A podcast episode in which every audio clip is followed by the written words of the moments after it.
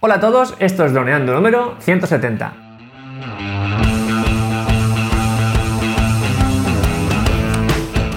Bienvenidos a este lunes 21 de junio al podcast de temática dron en el que aprenderás a ganar dinero con tu dron. En el programa de hoy vamos a contar mmm, los grandes secretos de la grabación, es los mejores settings de grabación para el Mavic 2 Zoom, esto os va a encantar. Pero antes que nada recuerda que nos puedes contactar en droneando.info, en nuestro Facebook o en nuestro canal de YouTube en Droneando. Un día más aquí estamos y yo soy Cayetano Solano, vuestro piloto de drones favorito. Y aquí al, lado, al otro lado del Skype tengo a mi, mi amigo y compañero Dani Durán, nuestro especialista web y en proyectos digitales. Hola Dani, ¿qué tal? Hola Calle, ¿qué tal? Pues nada, muy bien. Vamos a ver que hoy que nos tienes preparado relacionado con hoy... la configuración de nuestro DJI. Así que hoy nada. seguramente Dani os recuerde varias veces que os suscribáis porque el contenido de hoy sí que es muy bueno. Eh, si, si, no estáis, si esto no lo hacéis en vuestro dron y lo empezáis a hacer ahora, vais a notar una mejoría en la calidad de vuestra imagen brutal. Vamos a hablar del Mavic 2 Zoom, de los mejores settings de grabación, pero esto también es aplicable a otros drones de DJI, incluso a otros drones que no sean de DJI. A lo mejor no todo, pero en gran parte sí.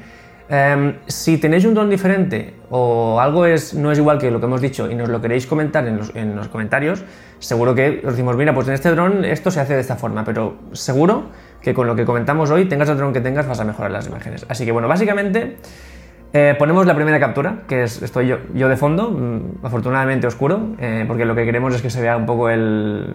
Esto que asusta tanto, este una, eh, parece una estación de control de nave espacial aquí. Además, como estoy cerca, me tiene detectado como un obstáculo y todo, con, con todo, pero bueno.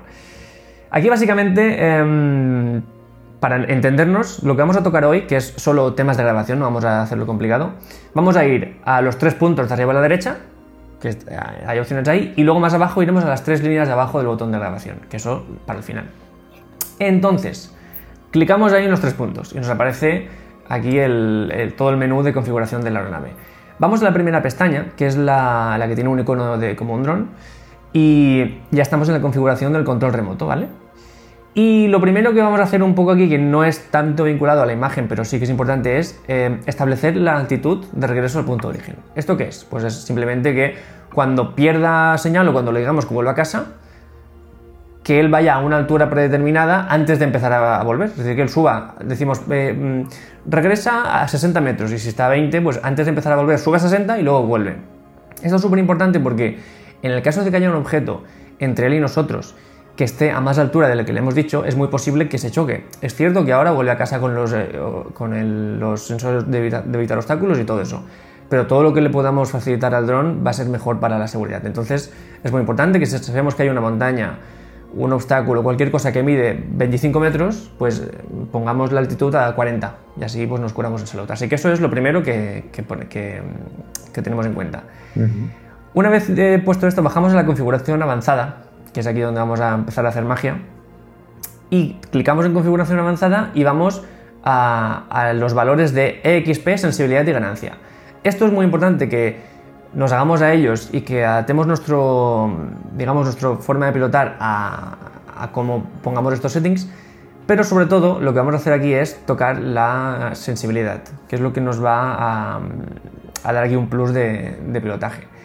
En la sensibilidad, una vez estamos dentro, vamos a ver aquí que hay tres cosas. Posición, freno y límite de movimiento de giro.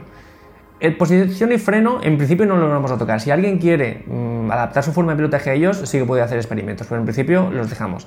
Ahora bien, el límite de movimiento de giro, que no es otra cosa que es la rotación del, de la aeronave, vamos a darle un valor lento. Es decir, que gire más lento eh, que lo que suele ir hacia adelante, hacia atrás, arriba y abajo. ¿Qué vamos a conseguir con esto? Pues mmm, muy sencillo. Cuando tenemos una, rotación rápida, eh, pues estamos haciendo algún giro o algún movimiento y de repente esa rotación rápida se nos puede ir y, y, hacemos un movimiento brusco que nos, ya, nos echa a perder esa imagen, ¿no? ese plano. Entonces, si lo hacemos lento, es mucho más difícil que hagamos este giro brusco y por tanto es mucho más fácil eh, tener este modo eh, continuado y cinematográfico. Al final lo que estamos haciendo es un poco acercarnos al modo trípode o cinematográfico sin ser el modo trípode, es decir, podemos eh, volar rápido, eh, a una velocidad rápida, pero tenemos esa suavidad en, la rotación, que es lo que nos va a ayudar a que haya una continuidad en los planos. Así que esto es muy importante. Límite de movimiento de giro, establezcamos Aquí lo tenemos en 100, pero bueno, cada uno que lo haga un poco, que sea lento simplemente. Em, seguimos, cambiamos de pestaña dentro del mismo menú y nos vamos al icono que tiene eh, un mando, que es como un radio control. Y lo que vamos a hacer aquí es personalizar el botón 5D, que DJI lo ha llamado 5D, que es un botón muy pequeñito que está en el, en el mando, muy cerca de la pantalla. A ver aquí para que lo veáis. Es este botoncito que aparece aquí, que, es un mini joystick. Eh, aquí lo tienes, Dani, un mini joystick aquí. Y este botón que al principio pues, dices, pues no sé ni lo que es y a lo mejor pues ni lo gasto, ¿no? Porque es un botón muy pequeño, pues probablemente no sea importante. Pues bueno, pues no, es muy importante. Eh, si, no, si no para pilotar, porque se puede pilotar sin él, sí para mejorar nuestra forma de grabar en el aire, porque es como un acceso directo, este, este botoncito. Entonces, como ponemos la captura, es muy importante que de izquierda a derecha podamos cambiar la exposición de la grabación, es decir, que si giramos a un contraluz y tenemos mucha luz, que rápidamente con clic, clic, clic, clic, clic podamos cerrar un poquito eh, la velocidad de obturación y que tengamos una exposición adecuada de esa imagen. Y al revés, que giramos ya una sombra, pues hacia la derecha, pla, pla, pla, pla, pla, y que expongamos adecuadamente.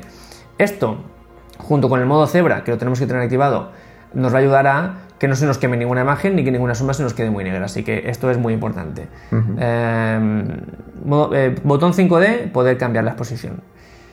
Em, lo siguiente que vamos a comentar es un poco una obviedad, porque lo es, pero es, muy importante tenerlo activado, que es que la, transmisión de imagen esté en modo HD, que no esté en modo 720.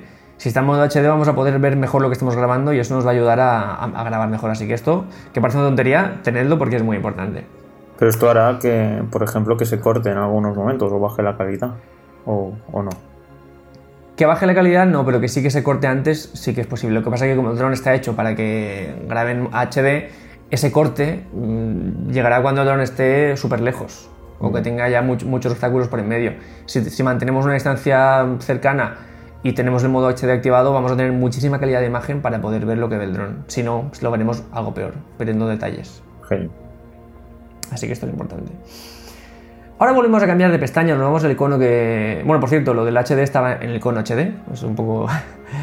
Pero ahora volvemos a cambiar y nos vamos al icono que es como una cámara colgada de un gimbal, que evidentemente es el gimbal. Y vamos otra vez a configuración avanzada, que es donde está la magia. Y aquí lo que vamos a hacer es muy importante. Aquí, Dani, ya puedes empezar a recordar que se suscriban si quieres, porque vamos a hacer, vamos a modificar la velocidad y fluidez de inclinación del estabilizador. Que suscribiros, chicos, que esto es contenido de calidad. para poder crear vídeos muchísimo mejores a los que estamos acostumbrados. Hombre. ¿O no, calla? Ahora nos pondrán algunas pues- imágenes ahí del cambio, ¿no? Antes y, después. Eso estaría guay, ¿eh? Que nos ponga imágenes de un vídeo sin settings y otro con settings. De hecho, un día, un día podemos hacer una grabación de em, grabar con dron mal. Entonces hacemos todo lo malo que se puede hacer en un dron y luego cómo podemos... Eso es interesante, ¿eh? Porque si identificamos los errores, eh, nos será más fácil mejorarlos. Eso lo apuntamos, ¿eh? Sí. Y esto que suena así tan, tan mal, que es modificar la velocidad de fluidez, de inclinación del estabilizador, es básicamente es que cuando la cámara la bajemos y la subamos, pues que no sea que no sea un movimiento brusco, que sea un movimiento lo más fluido posible, continuo. Esto nos va a ayudar a mantener la estabilidad en un montón de, planos, que nos van a ayudar a que sea un mejor plano y que no se eche a perder por hacer un, cambio brusco. Así que esto es muy importante.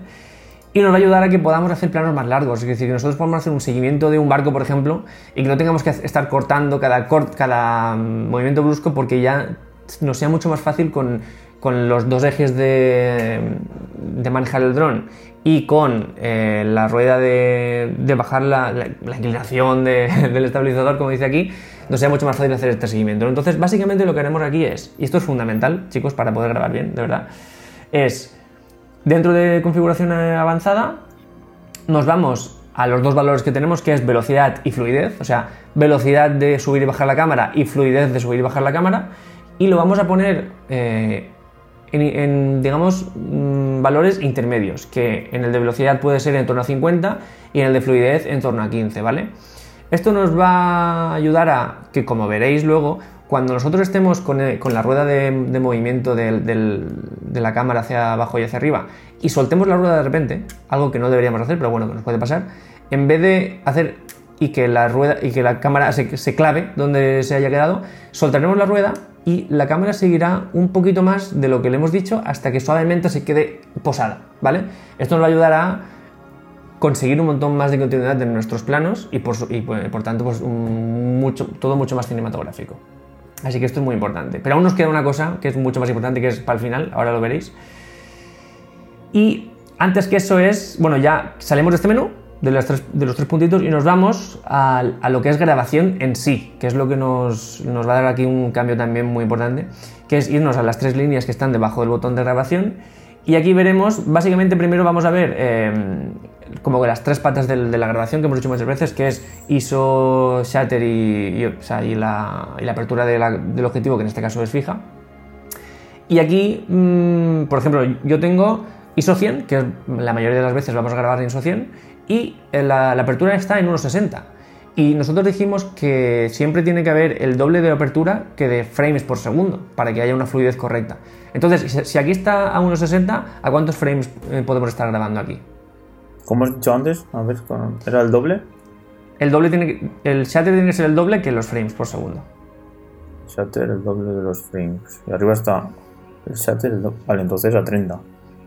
Eso es. Si tenemos el shutter a 60 es porque estaremos grabando a 30.